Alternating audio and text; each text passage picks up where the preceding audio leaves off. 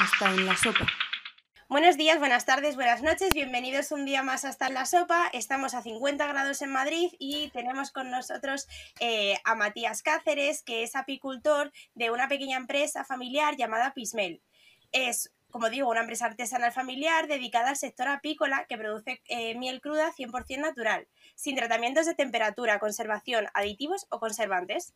En principio lo hacen todo de forma sostenible, tanto con las colmenas de las abejas como con el medio ambiente, y eso es lo que nos ha llamado la atención de ellos. Pero bueno, Matías, eh, cuéntanos quién eres tú dentro de Apismel y qué hacéis, que lo haréis mucho mejor que yo. Hola, buenas a, todas. Eh, bueno, primero agradeceros que, me invitéis al podcast y a esta charla.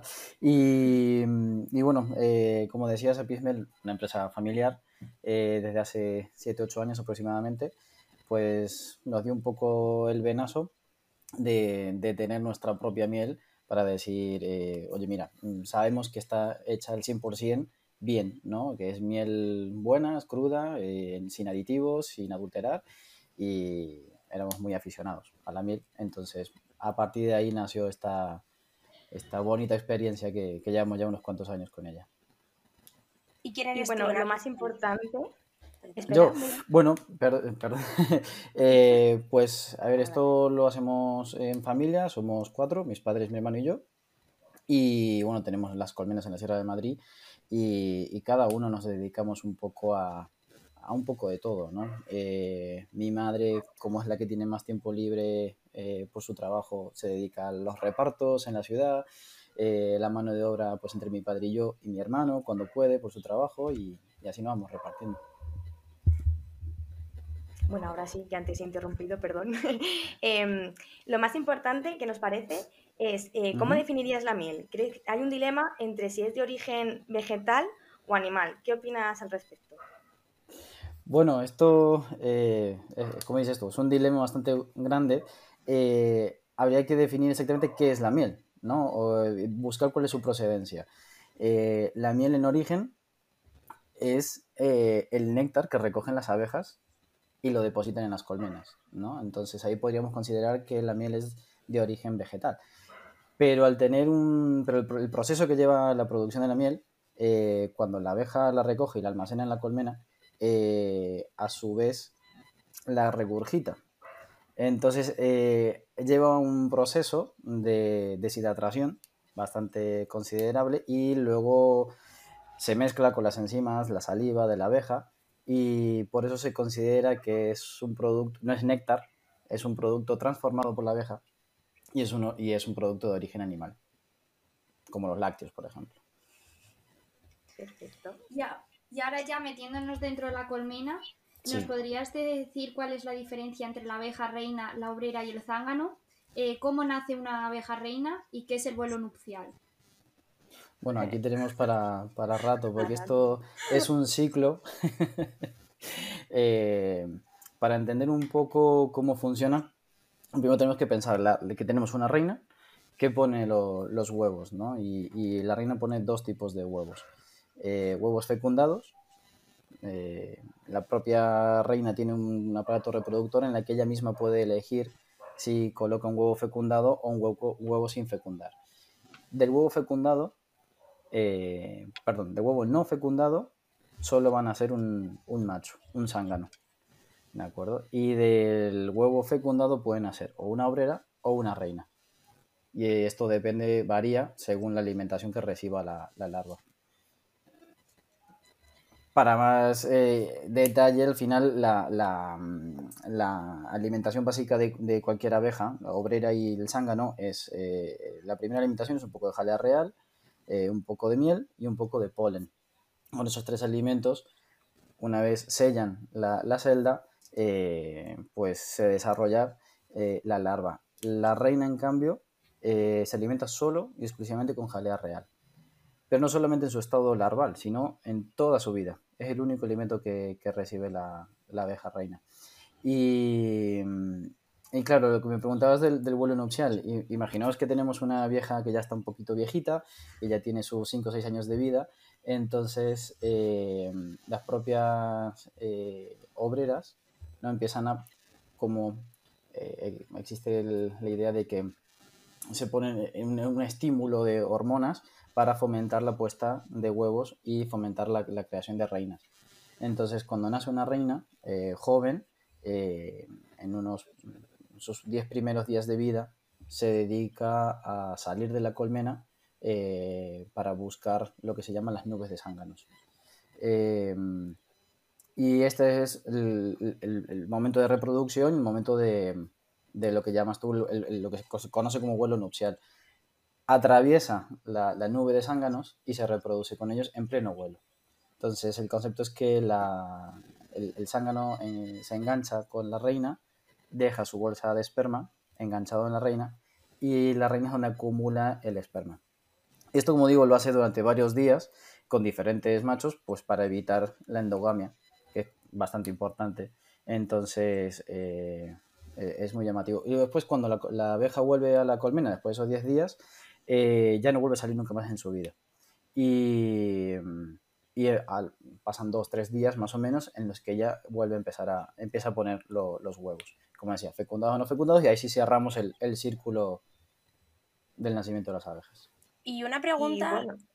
bueno, dale, dale, Carol que una pregunta que me parece muy interesante y que no has, has, mencionado un poco de refilón, ¿Cuál es la vida de las abejas? En plan, de años. De años, pues varía mucho eh, según la propia... Eh, la reina eh, es la que más vive, que vive en torno a los 5 años aproximadamente, pero el momento de máxima puesta o de mejor, mejor salud de la reina es en el segundo y tercer año de vida. ¿De acuerdo? El, el macho no te sabría decir exactamente, pero bueno, es por temporada temporada de verano, primavera-verano, que es el momento de reproducción.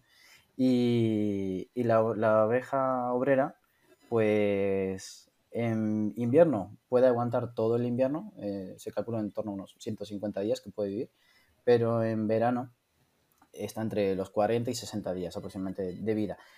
¿Por qué disminuye tanto? Pues por el sobreesfuerzo físico. Imaginamos que eh, desde que sale el sol hasta que se pone el sol están trabajando eh, buscando, recolectando alimento, polen, etc. Entonces, básicamente mueren por sobreesfuerzo físico, las pobrecillas. Y bueno, a mí me llamó la atención porque para los que no lo sepan, de, eh, Apismela tenía el detalle de dejarnos ver sus instalaciones y cómo funcionan y todo antes de hacer eh, la entrevista. Y me llamó eh, la atención una cosa que nos dijiste sobre que mm, había como varias, varias huevos o de abeja reina y luego como la que por fin salía la primera base y se encargaba de matar al resto. ¿Nos podías contar un poco más o sobre esto, o si lo he explicado bien, o no sé si me has entendido? Sí, sí, te he entendido, te he entendido. Eh, bueno, todos conocemos lo que los, famosos enjambres. Entonces, en este momento de que decía yo de si una oveja reina es, es vieja eh, y cómo, cómo, se enteran las obreras, eh, disminuye las feromonas reales que produce la reina. Entonces, eh, al tener una disminución de las feromonas reales ¿no? de la reina, las obreras eh, sienten que no hay una reina o que la reina no está lo suficientemente capacitada como para mantener eh, el ritmo de la colmena. Entonces son las propias obreras, curiosamente, son las que mandan dentro de la colmena y no, no la reina, son ellas las que deciden reemplazar a la, a la reina vieja. ¿No? Entonces, como decía, seleccionan unos huevos eh, de, que han sido fecundados, los alimentan solo o exclusivamente con jalea real y cuando sellan la, celda, eh, nace una, reina. Como decías tú, mm, no, lo curioso es que no hacen dos reinas, sino que te puedes encontrar en un panel, pues de repente 15 nuevas futuras reinas y en el panel de al lado otras 15 más, ¿no? Entonces, eh, normalmente lo que hacen es que en cuanto nace la primera, eh, se dedica ella misma o el resto de obreras a ir destruyendo el, resto de celdas donde están las reinas. Si han nacido dos a la vez, pues se encontrarán y la que, la que gane será la que, la que sea la nombrada reina de la colmena. La verdad que, bueno, darte las gracias por la visita, que lo íbamos a mencionar un poco después, pero bueno, y y que aprendimos un montón y lo que descubrimos, que creo que fue un poco un shock para las tres, es lo agresivas que son las abejas. que se matan entre ellos, matan a las reinas, pero... Eh, bueno, hay una cosa que nos comenté y, lo he estado recordando estos días, eh, el problema que hay cuando no existe una reina en la colmena. Y es también muy interesante, eh, porque continuando con el hilo que estaba comentando, cuando no existe esa, esa, presencia de una reina o esas feromonas, las abejas obreras entran en un éxtasis y curiosamente desarrollan el sistema reproductor. Una de las obreras empieza eh, a, poner huevos. ¿Qué ocurre? La obrera no está fecundada, por lo tanto todos los huevos que, que, pone nacerán machos. Entonces así se considera que es una colmena, se llama colmena zanganera y es una colmena que se considera perdida. Eh, se intenta, obviamente, evitar esto. ¿Y cómo, cómo, lo vemos los apicultores? Pues cuando la obrera pone huevos, no pone un huevo, no tiene esa capacidad de saber cuánto está poniendo. Entonces, en la misma celda al fondo, podemos ver, pues de repente, 3, 4, 5 huevos. Y ahí es donde vemos y nos damos cuenta de que hay una obrera que está poniendo huevos y no está la reina. ¿Y qué hacéis cuando pasa esto? Pues intentamos, eh, bueno, el procedimiento es eh, esa, eh, obrera que está poniendo huevos no vuelve a la colmena si la sacamos de la colmena.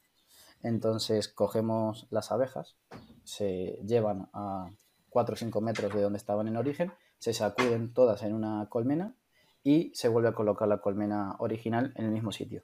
Entonces las, las abejas que saben volver volverán a la misma colmena y de otra colmena eh, que haya en el apiario se coge un panal con huevos recientes para que las eh, obreras produzcan una reina, ¿no? Como decimos antes, solo alimentando con jalea real. Eso es lo que nos posibilita el movimiento de, los cuadros, ¿no? La, libertad de poder mover los cuadros para acá para allá, pues nos facilita este, este trabajo. ¿Y cómo saben las abejas volver? Pues eso es por el geolocalización y por el posicionamiento del Sol. Em, la verdad que investigando un poquito, eh, hay diferentes teorías, dicen que con dibujos, entonces hay mucha gente que hace un dibujo diferente en la entrada de la colmena, eh, pero realmente lo que se piensa es que es por eso, por geolocalización y por el posición del Sol cuando salen de la colmena y cuando vuelven. ¿no? Eso es como la, teoría predominante. Es súper curioso que tengan como, no un GPS, pero una forma de encontrarse eh, tan fácilmente. Y bueno. Se ha observado, perdona, se ha observado eh, como vuelos de reconocimiento. Es decir, que eh, obreras, sí, abejas obreras jóvenes que vuelan cerca de la colmena para saber dónde están. Entonces, como para estudiar cuando son jóvenes dónde tienen, dónde tienen su casa. Qué interesante. es bastante curioso. Sí, sí. Y bueno, es que eh, tienes muchas cosas que contarnos, la verdad. La última vez estuviste hablando como eh, tres horas y nosotras teníamos más preguntas, pero vamos a intentar resumir cambiándote muy rápido de tema, así que perdón por eso. Sin problemas. Vamos a intentar coger lo más importante. Y bueno, cuéntanos para qué se usa de verdad la jalea real y el propóleo, porque las abuelas lo usan un poco para todo y a mejor tienen especificaciones que tú sabes mejor. Mm, bueno, pues em, a ver, primero hay que definir la, jalea real, ¿no? De la que hemos estado mencionando tantas veces. Eh, como decía, es el primer alimento de, la, de, la, de las abejas y el único alimento de la, de la reina.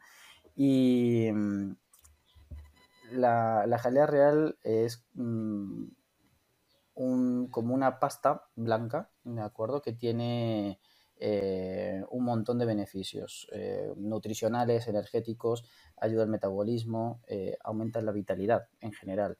¿no? es un concentrado de vitaminas, proteínas, aminoácidos que ayuda, mm, pues, como decía, al estado anímico, te ayuda a estar mucho más activo, ayuda al final y al cabo el funcionamiento del cuerpo. hay ahora mismo en activo un estudio sobre cómo ayuda la, miel y la jalea real al, sistema digestivo y a la microbiota en el intestino. Lo que es que se está desarrollando, me lo comentaba hace poco un químico conocido, y, se está desarrollando todo este estudio. Y la verdad que está bastante interesante. Qué guay. Sí, al final son descubrimientos que consideramos, no, sí, siempre hemos dicho que la miel es buena, eh, pero al final, como dices tú, ¿no? Por cuentos de, de, las, de nuestras abuelas, ¿no? Pero cuando la ciencia te lo está demostrando, pues es interesante. ¿Y el propóleo? Sí, perdona, se me olvidado el propóleo. el propóleo, eh, el propóleo es una resina que producen las abejas de origen vegetal. Eh, digamos que los cogen de las mm, plantas y los árboles que tienen en, el propio apiario y lo utilizan para sellar. Entonces, para sellar, por ejemplo, las cavidades que están abiertas en la, en la colmena, eh, para evitar pues, la entrada de aire frío, por ejemplo, y mm, lo, para pues, rellenar grietas, mantener la temperatura. Eh, es algo que no he mencionado, pero es muy importante. La colmena siempre tiene que estar en torno a los 32 y 34 grados durante todo el año. Y como propiedades, el propóleo tiene, eh, es antiséptico, ¿no? Entonces, eh, también ayuda cuando se entra algún insecto en la colmena, pues entre las abejas lo, lo, matan y lo sellan, digamos, con propóleo. Eh, lo utilizaban los, los egipcios en la momificación. Entonces, siempre he tenido mucha, muchos beneficios y también para, para la salud. Qué guay. Y para que estos calores... Me habéis hablado las tres, perdón. pues quien quiera. No, no, yo he dicho que me parecía súper curioso ese dato de, las momias. Ah, bueno, pues si quieres lo pregunto yo. Que con estos calores que estamos ahora mismo padeciendo, ¿cómo mantienen esa temperatura? Las abejas, eh, pues cuando llegamos al, al apiario, cuando se llega, se, ve que en la entrada de la colmena eh, se juntan un gran número de abejas y todas ellas con las alas empiezan a mover las alas para generar corrientes de aire dentro.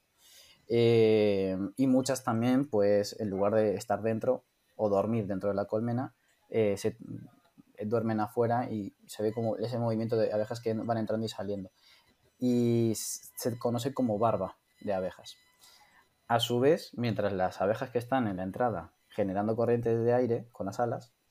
En la parte de arriba de la colmena, en los panales, también hay otras abejas que están haciendo exactamente lo mismo, para generar una corriente dentro de la colmena y, enfriar la temperatura.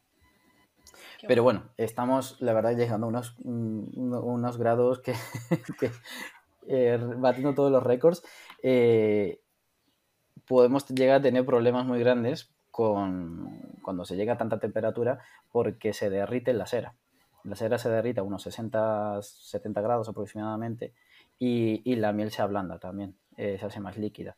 Entonces, eh, yo no he tenido el caso particular, por suerte, pero sí algunos compañeros de que se derrite eh, o se funde directamente la cera. Y entonces cae la miel y las abejas también se ahogan dentro de, la miel. ¿no? Entonces hay que, hay que tener cuidado. ¿Y, ¿Y qué hacemos nosotros los apicultores? si podemos darles espacio, con más, eh, más panales, más, más, colmenas, más alzas, eh, para que ellas puedan tener un poco más de ventilación y más espacio. ¿Y hay alguna forma eh, mecánica o no, no, es artificial la palabra, pero que no sea poniendo alzas, sino una especie de ventilador o algo que vosotros podáis meter, porque al final es fácil que alcancen los 40 y muchos grados. Mm, en verano no, se hace otra cosa aparte de la que te digo que es la de darles más espacio, ¿de acuerdo? Pero sí que se hace algo ajeno o artificial en invierno, que es eh, poner plástico. Envolver los panales con plástico. Eh, si la colmena no es muy grande o, bueno, si la colmena es suficientemente grande, se reducen los espacios para que ellas estén más concentradas y si la colmena es un poco más débil tiene menos población, pues poner un plástico, por ejemplo, arriba, eh, dentro de los, arriba de los panales o entre los propios panales para que mantenga una temperatura más, más cálida. ¿Y cómo pasasteis Filomena? Así, por curiosidad. Pues nosotros, mm, eh, por curiosidad, dices, yo la verdad que no visité el apiario en esos días porque era intransitable. Eh, mi padre intentó llegar, pero tampoco pudo con la nieve hasta la cintura, fue una, fue una locura. Eh, sé que muchos compañeros perdieron muchas colmenas y nosotros también. Curiosamente se ve es, muy triste después de, de, Filomena abrir la colmena y te encuentras una pelota de, de abejas eh, muertas y entonces ahí te das cuenta que se murieron por frío porque estaban todas juntas y pegadas, ¿no? Entonces, como intentándose darse calor entre ellas. Y mm, tuvimos relativamente suerte porque nuestras colmenas están pegadas a un muro, eh, típico muro de división de terrenos en, en, el campo, y bueno, eso ayudó a cubrirlas un poquito. Pero sí, también tuvimos pérdidas. Bueno, y cambiando de tema, ¿qué ventajas tiene el sistema actual de apicultura respecto al tradicional? Y si nos podías contar un poco cómo es la distribución de las alzas eh, dentro de la colmena.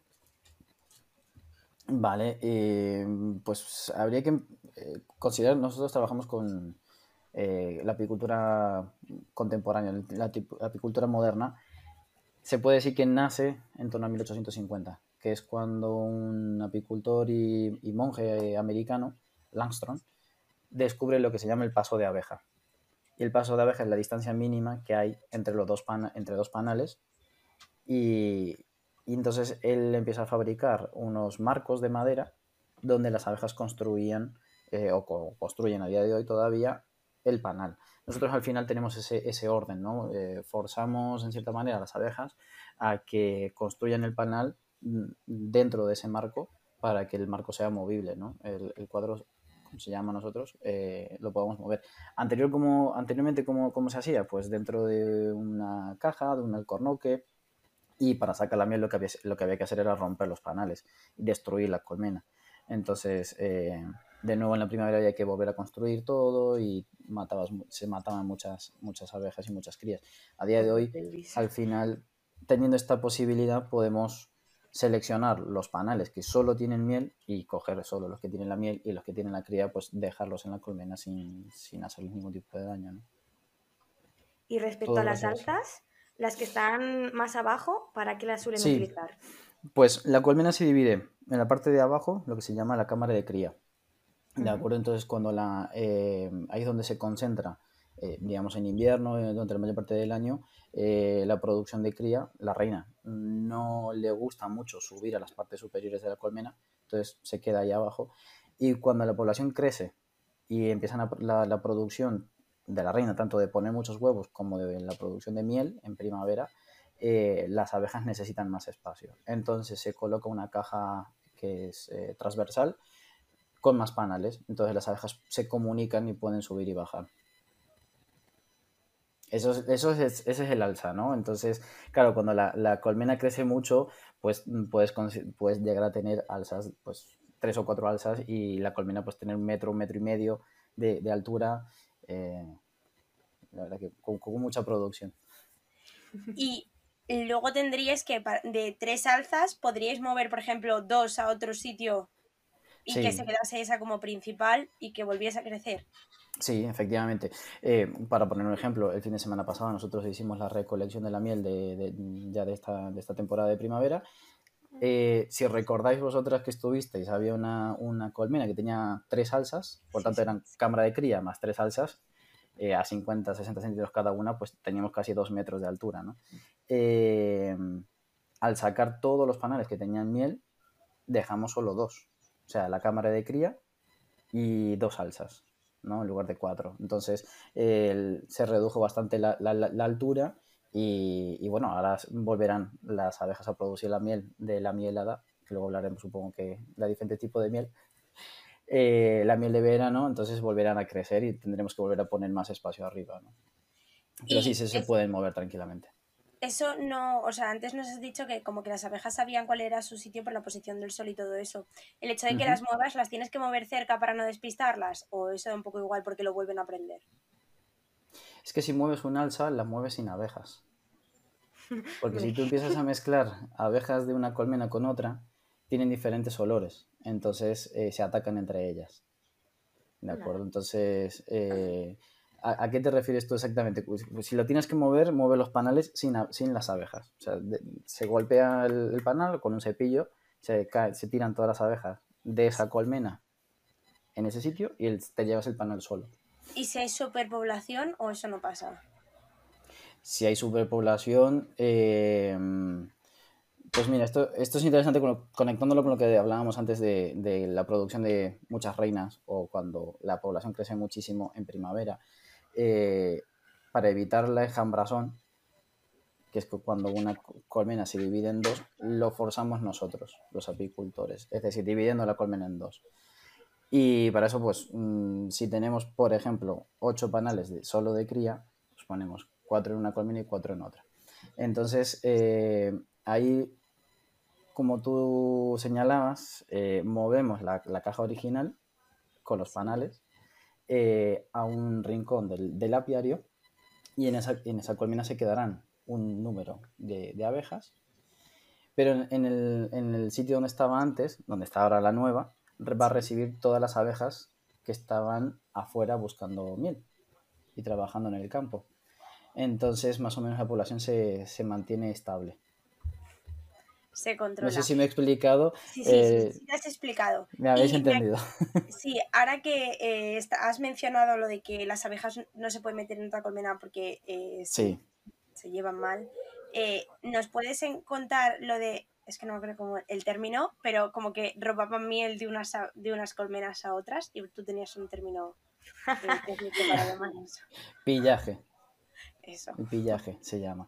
Eh, sí, hay momentos de, yo qué sé, pues por ejemplo, de mucha de hambre o de baja producción de repente de miel. Eh, las abejas notan que hay poca entrada de miel. Puede ser que en un caso en concreto, durante una semana, pues la reina está poniendo muchos huevos y las obreras están dedicadas a buscar pues más polen que miel. ¿no? Entonces, otro grupo de, de abejas de la misma colmena no encuentran miel en el campo.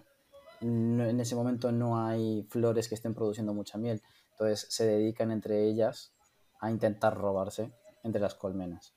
Eh, eso suele pasar mucho en la época de septiembre, eh, octubre, eh, cuando nosotros estamos recogiendo la miel. Ellas notan que hay una falta de, miel, falta de producción, entonces se fomenta mucho el, pillaje. Hay que tener mucho cuidado para sacar la miel en septiembre. Es que son una comunidad un tanto especial, ¿eh? Un poco salvaje. Sí. Malos vecinos. Sí, un poco salvaje. Van a robar al vecino y claro, eh, muchas veces eh, tú te acercas a la, a la, entrada y ves como hay una abeja que de repente se acerca, salen dos o tres la muerden o, bueno, sí, se la, muerden, se pelean y luego sale huyendo. Entonces ahí te das cuenta de que esa abeja muy probablemente no formaba parte de esa colmena. A mí me robaron miel, ¿eh? Las tengo ahí, el rencor. Qué monas. Bueno, y ahora cambiando otra vez de tema, eh, ¿cuál es el método de obtención eh, de la miel en los paneles? ¿Cómo lo obtenéis? Pues eh, como, comentaba antes, eh, cuando el proceso es, las abejas deshidratan ¿no? y producen, producen la miel.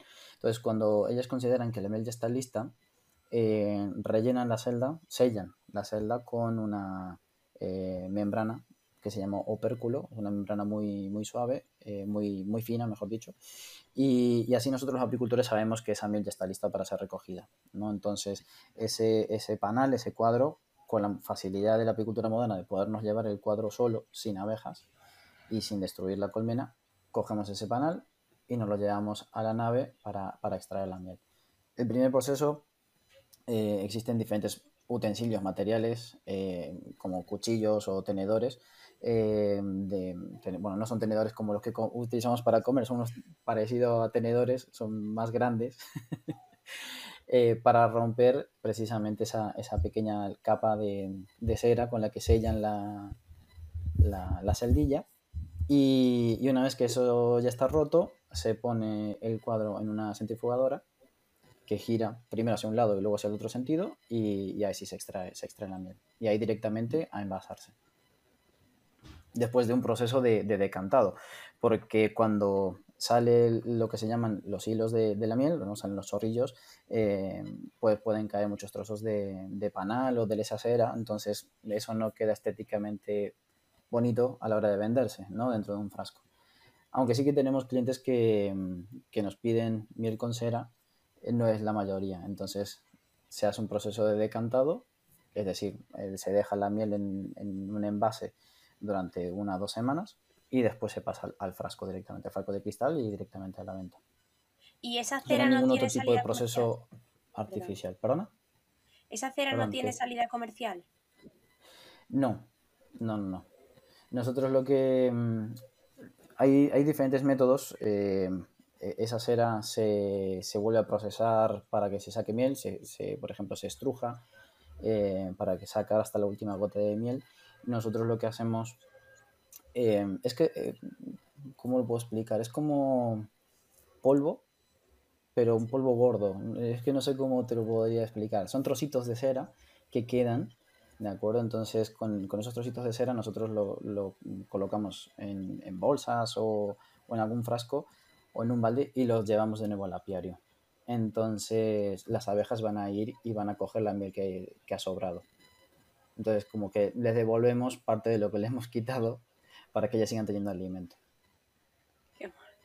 Y eh, los cuadros, tú nos comentaste que, eh, también sufren el calor, que a ti los cuadros vienen como con una base, con las... Mm, sí, con las semillas puestas. ¿Eso cómo es el proceso de ponerlo o lo compráis o cómo lo hacéis? Sí, creo que hemos perdido a Carolina. La hemos perdido. Sí. creo que se refería a que vienen como los alambres, ¿no? Sí. Y luego bueno, no, no estoy muy segura. ¿Y hacían ellos los agujeros o esos venían ya hechos, venían fabricados? A ver, ¿me puedes repetir? Como justo se ha cortado. Bueno, ya que está Carolina, dale. ¿O ha vuelto? No, la hemos vuelto a perder. Carolina tiene que pagar el wifi. Que em, los cuadros, creo que se refería a cómo vienen ya fabricados. Si vienen con las láminas de alambre que estaban entre medias y con las telillas y luego ellas tenían que poner directamente la miel, ¿no? O como Creo que se refería a eso, vaya. Bueno, en el, en... no, los cuadros vienen, viene solo el marco de madera. ah, solo el marco de madera. Solo el marco de madera con los alambres. Entonces, digamos que el trabajo de la apicultura en invierno es preparar los cuadros con la lámina de cera, que se llama. Eh, todo, en la apicultura es un proceso cíclico. La, cera que nos ha sobrado de los panales al final de temporada, al final del verano, eh, una vez que sacas toda la miel y esos paneles ya te sobran porque la colmena no necesita tanto espacio, esa cera se funde. De esa cera fundida se sacan unos bloques, de los cuales se vuelven a fundir para lavar la cera, limpiarla y eh, fabricar las láminas de cera. Eh, y esas láminas de cera son las que se pegan en los alambres mm, que tienen los cuadros y los que en primavera se vuelven a colocar dentro de la colmena. ¿Para qué? Porque la abeja produce cera de forma natural. Entonces hay un periodo de tiempo eh, en primavera que si tú no pones esos panales, ellas van a hacer cera en el, huevo que, encuentren. Digamos que es como un instinto suyo. Y si dejas algún espacio dentro de la colmena, ellas te van a hacer algún panal de, de cera 100% pura. Entonces, para aprovechar esa situación, eh, se coloca la lámina y, ellas pues fabrican eh, la cera. La lámina ya lleva el patrón de celdas, más que nada para ayudar y como decía antes, para que las eh, abejas creen el panal justo donde nosotros decimos que, se lo creen, ¿no? Para facilitar ese movimiento de, panales y que lo hagan dentro del cuadro y que no, así nosotros después podemos mover los cuadros y no estar rompiendo los panales, ¿no? Obviamente como podemos ver, es que lo aprovechan absolutamente todo, ¿eh? Pero todo. Además, es curioso porque la, reina prefiere los panales mm, nuevos, ¿no? De cera nueva, para poner huevos. Entonces, eh, se ve a simple vista cuando tienes un panal nuevo al lado de un panal viejo, que está más oscuro, uno va a tener más huevos puestos de la reina que, el otro. Y bueno, em, también queríamos preguntarte que hemos visto que hay como muchos mitos eh, a base de la, de la miel. Y uno de ellos es que si la miel caduca. Eh, no, no caduca.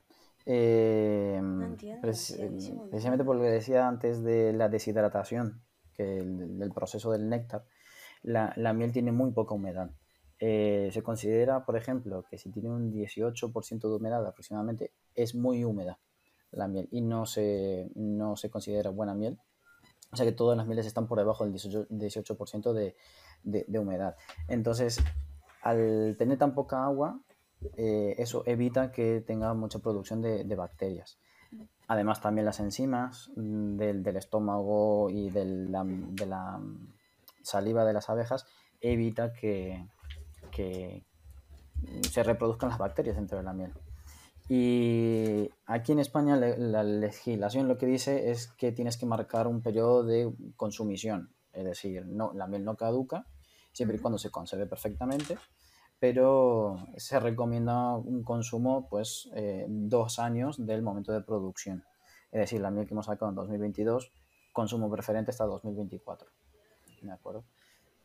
Un ejemplo de esto que es bastante famoso, la miel que se encontró en la tumba de Tutankamón eh, era perfectamente consumible, porque la tumba de Tutankamón estaba muy bien sellada, no tenía bacterias, no tenía ningún tipo de problema, ni, insectos, ni, nada, ni bacterias, ni virus, ni nada. Entonces la, miel que estaba bien sellada dentro de los frascos de vidrio egipcios, pues se conservó y se conservó bastante bien. Es que qué curioso, ¿eh? Los años que tiene la miel y para todo lo que se utiliza. Sí. Y bueno, también teníamos... como dato, perdona, perdón, Andrea. Eh, aquí en España, para terminar ya con este punto, una vez que ya tiene dos años la, miel, se utiliza como producción industrial, es decir, para bollería. Yo creo que es importante también remarcarlo. Sí. O sea que en ningún momento se va a tirar ninguna, ninguna miel que se haga. Eso es. Vale, otra pregunta que queríamos hacerte eh, sobre mito realidad es que si son las abejas la base de la cadena trófica. Pues eh, en mi opinión yo te diría que sí y que no. Eh, obviamente las abejas ayudan muchísimo a, la conservación de, la flora en el campo a los, y a la agricultura en general, pero no es el único insecto polinizador. Hay muchísimos insectos que al final se alimentan del néctar de las flores, eh, entonces no, no es el único, ¿no? Sí es el mayoritario, por, mm, pero más que nada por concentración. Es decir, eh, un apicultor, por ejemplo, en Valencia, con la producción de, naranjas ¿no? y, la, la, flor del naranjo ¿no? para producir la miel de, de azar, pues al tener 100, 200, 300 colmenas, pues ahí podemos estar hablando de medio millón de, aproximadamente de abejas. ¿no? Entonces, obviamente el porcentaje va a ser mayor, pero no es el único insecto. Eso siempre que, yo siempre digo que hay que, hay que dejarlo claro, no, es el único insecto polinizador. Y es más, eh, todos conocemos el bumbus, ¿no? que, es, o, el, que es como un abejorro más grande, ¿no? La abeja más grande es un abejorro, comúnmente que se llama. Creo que es aquí, por la cara que hemos puesto, ninguna lo conoce. Ninguna lo conoce. Pero es como el abejorro gordo sí. Claro, el abejorro gordo, ¿no? Que todos los conocemos. Eh, al final y al cabo tiene más pelo en su cuerpo. Entonces, cuando se acerca a la, flor, poliniza o se lleva más polen que, y cuando visita la otra, poliniza más todavía, ¿no? ¿Y las avispas en este lugar dónde quedan? Las avispas no se alimentan de, néctar de flor porque las avispas son carnívoras. Entonces las avispas se alimentan de las abejas, precisamente. Entonces hay diferentes tipos de avispas, ¿no? Y, bueno, precisamente los apicultores, sobre todo en el norte de España, eh, hay, están teniendo muchos problemas con, la avispa asiática. Seguro que habréis oído de ella. Eh, o en el resto de España la avispa cabro o la la avispa común, que es la avispa amarilla, que también come cera. Entonces, una colmena débil eh, se ve afectada precisamente por, las avispas. Eh, una colmena, que está débil, que no es capaz de defenderse, eh, puedes ver perfectamente cómo las avispas entran en la colmena y, se llevan a una abeja que está débil o comen la cera, entonces se debilita más todavía la colmena.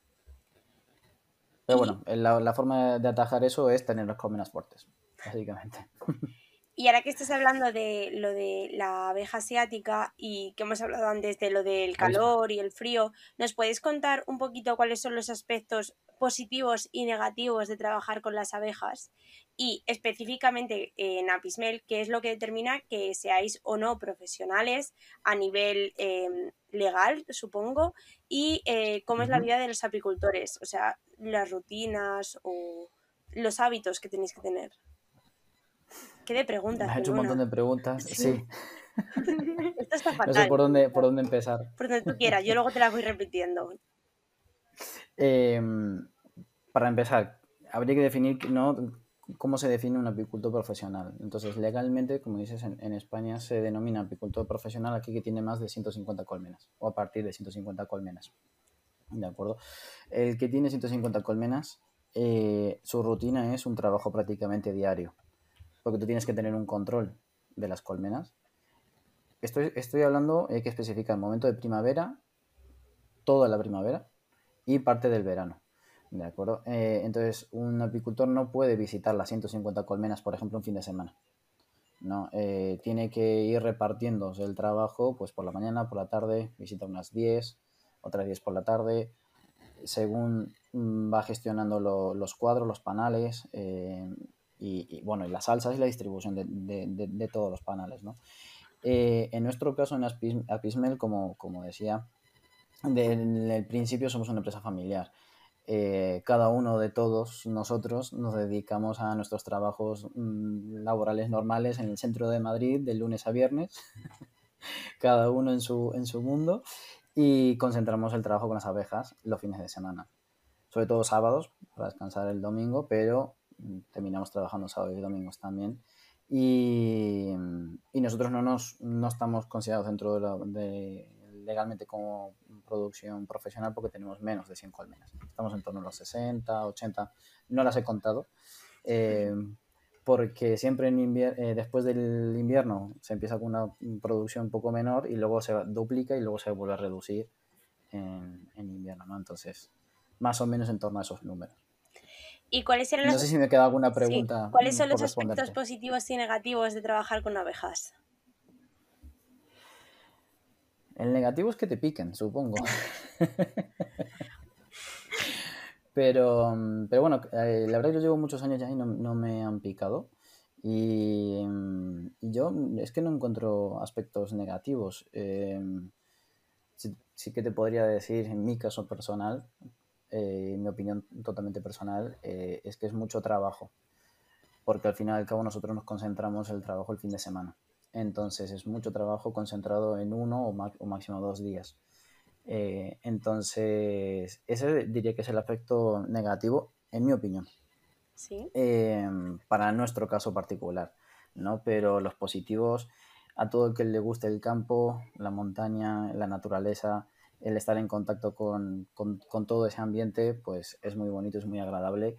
Eh, incluso cuando vamos nosotros a principio de la primavera, que no hay tanto trabajo, eh, concentramos el trabajo por la mañana y luego por la tarde a estar una, en una silla, eh, mirando, escuchando los pajaritos, eh, disfrutando de, del campo y la naturaleza, o sea que se disfruta en ese sentido, lo disfrutamos mucho. ¿Y has notado eh, un cambio en, o sea, el clima, cómo está, has notado la variación del clima que afecte a las abejas? A las abejas en sí eh, no lo he notado, pero sí a la producción de, de miel.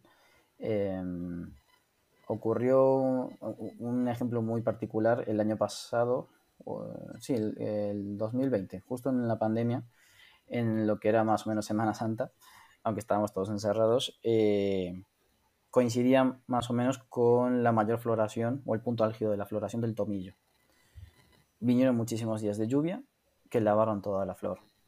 Eh, entonces la producción de miel de tomillo disminuyó muchísimo y la, entrada de miel, ¿no? Entonces eh, luego también estos picos de temperatura que tenemos, claro que afectan, afectan muchísimo a la reina. La reina deja de poner huevos, entonces baja mucho la producción de, de abeja. Y claro, con el calor las abejas están muy agobiadas. La verdad que cuando uno entra al apiario eh, y, y, en estos días de tanto calor, nota que las abejas están, digamos, más cabreadas. Eh, no es que te piquen más, sino que las notas que revolotean alrededor tuyo con más energía, ¿no? Eh, eh con más rabia, de no, no, nos vengas a molestar, ¿no? que estamos un poco irascibles con el calor. Sí, Miriam, Entonces sí que, sí que se nota feinar un poco de efecto. Sí, el zumbido puede ser de los aspectos más negativos que tengo. Te acostumbras, te acostumbras a ello. No sé, es un poco agobiante, la verdad. Es un poco agobiante, sí. Al principio sí, luego ya te acostumbras. A ver, es cierto que una vez que cuando ya llevas dos, tres horas ahí trabajando entre, el- entre las colmenas, no te das cuenta del zumbido. Pero cuando te alejas y se corta el zumbido, tus oídos descansan. Se nota el relax. Sí, quizás eh, no, es el agobio que te produce estar, o sea, escuchar todo el rato el zumbido, que sabes que no te van a picar, pero las tienes ahí, tu instinto es hacer así. Sí, con la mano. O salir corriendo, ¿no? Sí, Sí. más ese. y a día de hoy, eh, ¿cuál crees que es la situación de las abejas a nivel mundial?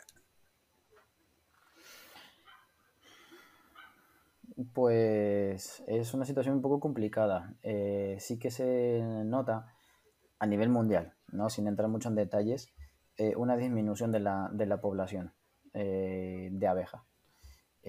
Hay, hay- hay datos mm, que se pueden coger, por ejemplo, en China, en España, en Estados Unidos, en Uruguay, ¿no? De los máximos productores del mundo, donde, el donde simplemente el, el registro de colmenas aumenta, pero la población de abejas disminuye. Entonces, hay más número de, pro- de producciones, de productores, hay más número de colmenas, de cajas con abejas, pero cada caja tiene menos abejas. Y vamos, estamos más que seguros que en eso afecta mucho los pesticidas y los productos, diferentes productos químicos que se utilizan en, la agricultura. Entonces, a nivel mundial hay una disminución generalizada de, de las abejas, de la población de abejas. Pero bueno, yo creo que cada vez hay más concienciación también sobre ello. Quizás también por eso hay cada vez más, eh, más paneles, por la concienciación que la gente como que se anima a ser apicultora, aunque sea a, bajo, a baja escala. Sí, eh, lo cierto es que desde que yo, mm, bueno, desde que mi familia empezamos con, con la api- apicultura, aquí en Madrid tenemos la suerte de, de- de tener eh, la Asociación de Apicultores de la Comunidad de Madrid, que, bueno, da cursos de formación y, ayuda mucho a los apicultores, mm, digamos, novatos, no- eh, noveles, ¿no? A, introducirse al mundo de la apicultura y he ido conociendo mucha gente que, por eso, por la eh, afinidad ¿no? con, con la naturaleza y con las abejas, tienen 10 colmenas, 8, 6, ¿no? Para producción propia, pero eso ayuda y fomenta que la población pues eh, se mantenga o, o- o vaya creciendo, ¿no? Poco a poco. Entonces, sí.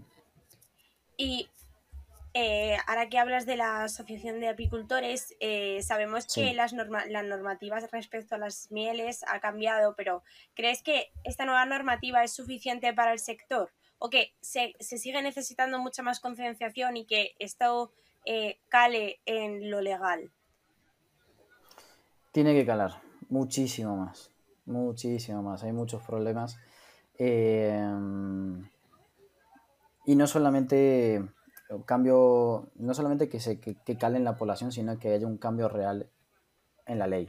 ¿no? Eh, ha habido en 2020, eh, justo después de la pandemia, eh, entró en vigor una nueva ley en la que se tenía que especificar el origen de la miel. Eh, Cuenta la problemática de esto, eh, que había antes de esta, de esta ley, me refiero. mm, Vale. Habría que...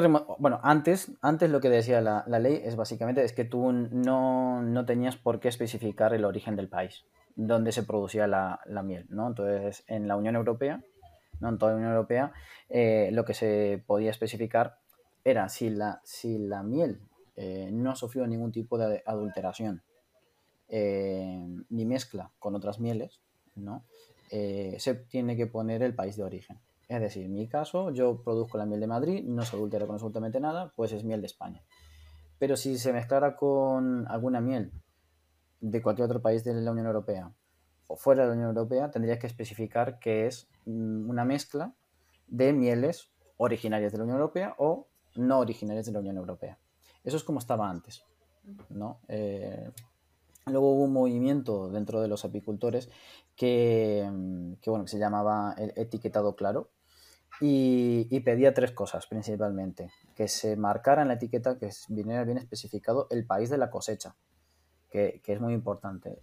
eh, no el país donde se está mezclando, sino el país origen final, ¿no? el, primogénico, primogenio de, la, de, la, de, la, miel. Luego el porcentaje con el que se está mezclando y luego también informar al consumidor si la miel es natural eh, o ha sido pasteurizada. Eh, eso es lo que se pedía con, con, el cambio de legislación, ¿no? digamos en torno a 2018-2019, y en 2020 se aprobó por el Congreso, eh, siguiendo un poco la línea que marcaba la Unión Europea, que especificaba que se debería mencionar el país o los países de origen de donde se ha recolectado la miel.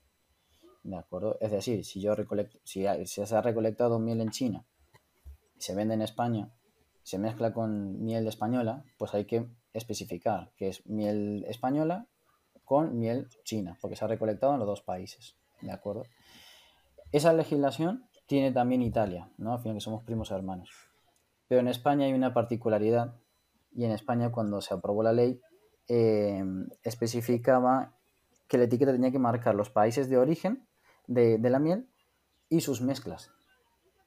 Es decir, si mm, y es lo que está pasando y es lo que se queja mucho ahora mismo la, e, el sector Em, es que desde que se inició con todo este cambio, ¿no? En torno a 2018, se nota una disminución de la venta de, miel china o la entrada de miel china, pero aumenta la miel portuguesa.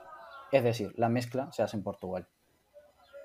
Hay también un, hay también un gráfico eh, que se encuentra en internet eh, sobre la diferencia de los precios.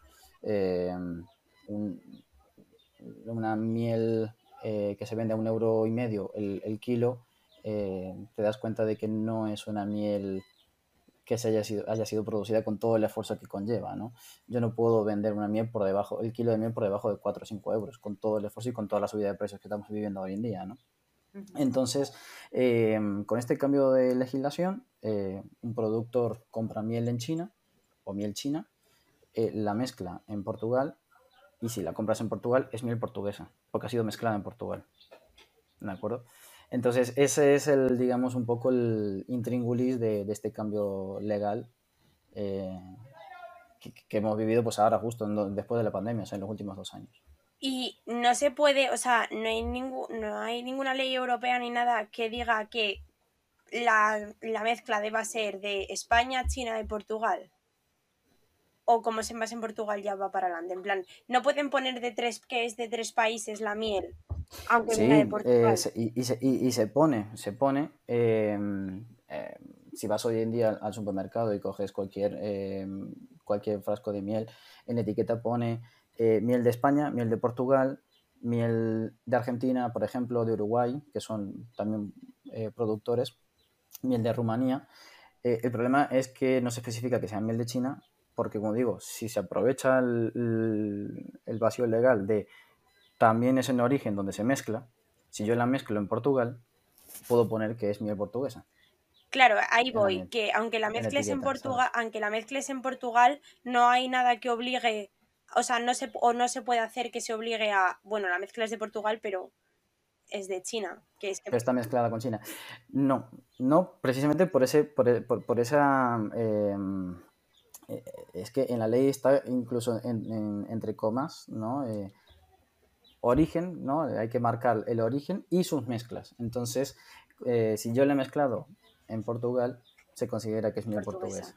¿no? Y no tengo nada en contra de los chinos ni de China, pero hay que especificar, porque se habla mucho de la miel china, eh, hay datos que hacen sospechar.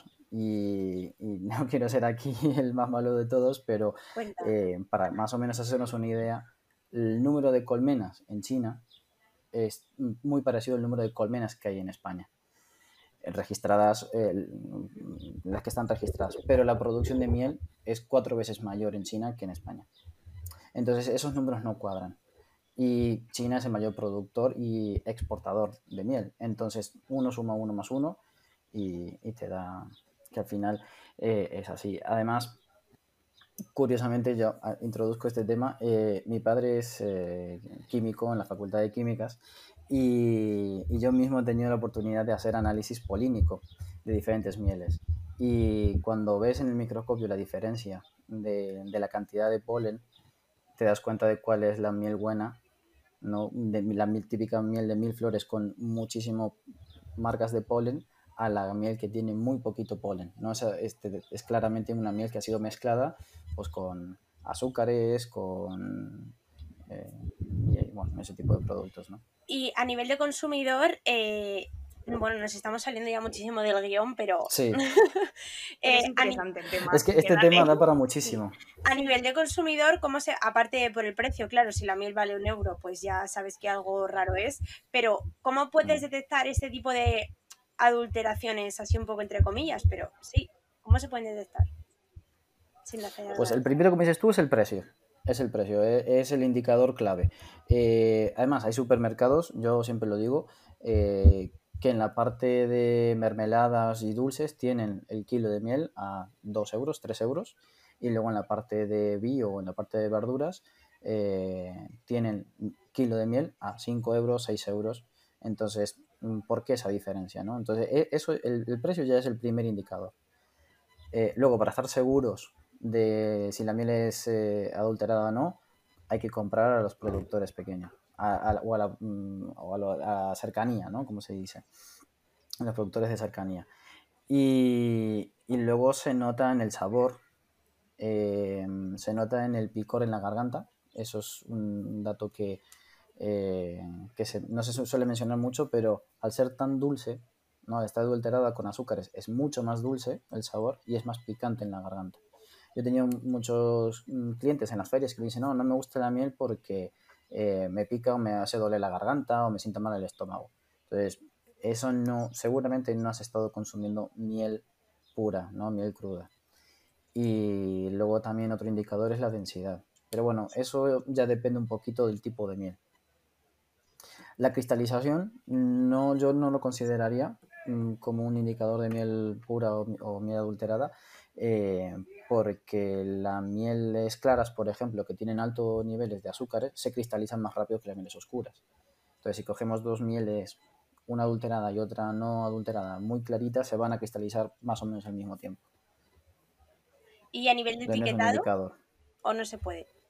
simplemente En el etiquetado, pues está este vacío legal que te comentaba, ¿no? Yo, mm, al final, si pones esa que es producción portuguesa cuando ha sido, una, ha sido mezclada en Portugal, eh, pongo, digo Portugal por poner un ejemplo, que puede ser Francia, Inglaterra, Italia, tampoco tengo nada contra los portugueses.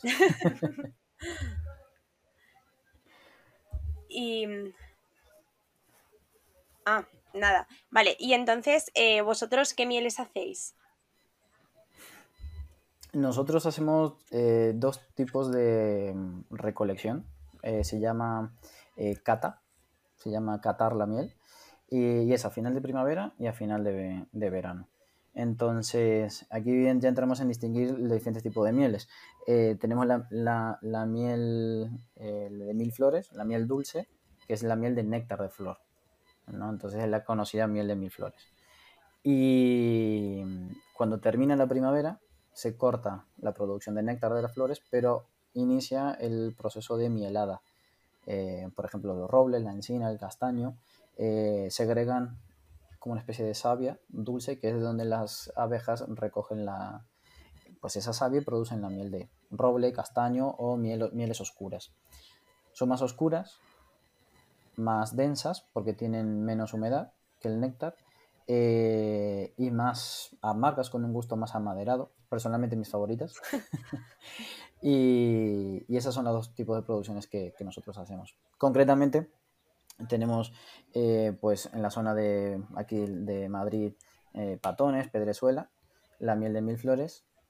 En Pedrezuela también, una vez que se termina toda la producción de flores, eh, hay muchísima encina, entonces miel de encina. Y, y parte de las colmenas las trasladamos al Valle del Lozoya, donde hay un roble dal fantástico y cogemos miel de roble muy rica y ya hemos obtenido diferentes premios de la miel de roble, así que yo estoy súper contento con esa miel. Me encanta. ¿Y proveéis alguna empresa donde la gente pueda ir a buscar vuestros productos? Eh, para conseguir nuestros productos lo mejor es la página web, la venta directa, eh, porque no vendemos algunos arbolarios a un hotel también en el centro de Madrid que tiene desayuno gourmet, entonces utiliza nuestras mieles. Y lo que pasa es que los herbolarios son herbolarios de la Sierra de Madrid, de los pueblos de la Sierra de Madrid, como el Espinar, por ejemplo, el misma Pedrezuela también. Eh, entonces, al final lo más sencillo es hacer un pedido online y nosotros lo enviamos sin, ningún problema. Enlazaremos la web en las notas del capítulo, pues para que sea mucho más fácil. Pero vamos, que si lo quieres decir por aquí también puedes. Pues apismel.com.es. Y bueno, y también si los podéis seguir en Instagram, que está por ahí. Sí, bueno, dilo, perdón. No, Apismel en Instagram y apismel.es y también en Facebook. Os recomendamos que vayáis a echarles un vistazo porque suben fotos muy chulas. Muchas gracias. Y también eh, hacemos visitas a la gente que, que, le apetezca. Ellas, ¿no? Ya lo han dicho, ya lo habéis mencionado vosotras, que habéis visitado las colmenas. También hacemos visitas a las colmenas, a la gente que le apetezca, pues y le ofrecemos un frasquito de miel. Y subiremos un montón de fotos y de vídeos que te grabamos explicándolo en directo, eh, todo en nuestro... Qué vergüenza. todo eso estará en nuestro perfil de Twitter y nada, que la visita 100% eh, recomendada por nuestra parte. Miren, hubo un momento que colapsó rodeada de abejas, pero luego lo disfrutó. y bueno, eh, muchísimas gracias por venir, Matías, bueno, por conectarte y por contarnos todo por segunda vez. La verdad es que nos parece súper interesante y que si nos conectásemos una tercera seguiríamos teniendo preguntas. Sí es un mundo súper amplio, súper curioso. Luego, cómo funciona, hemos hablado muy poco de cómo funciona la colmena dentro, eh, la distribución de tareas y eh, hay muchas cosas que se han quedado en el tintero y, nada, yo pues encantado de volver a conectar con vosotras y agradeceros pues toda esta oportunidad y, la verdad que el trabajo que estáis haciendo está muy guay. Hasta la sopa, recomendadísimo. Hasta en la sopa.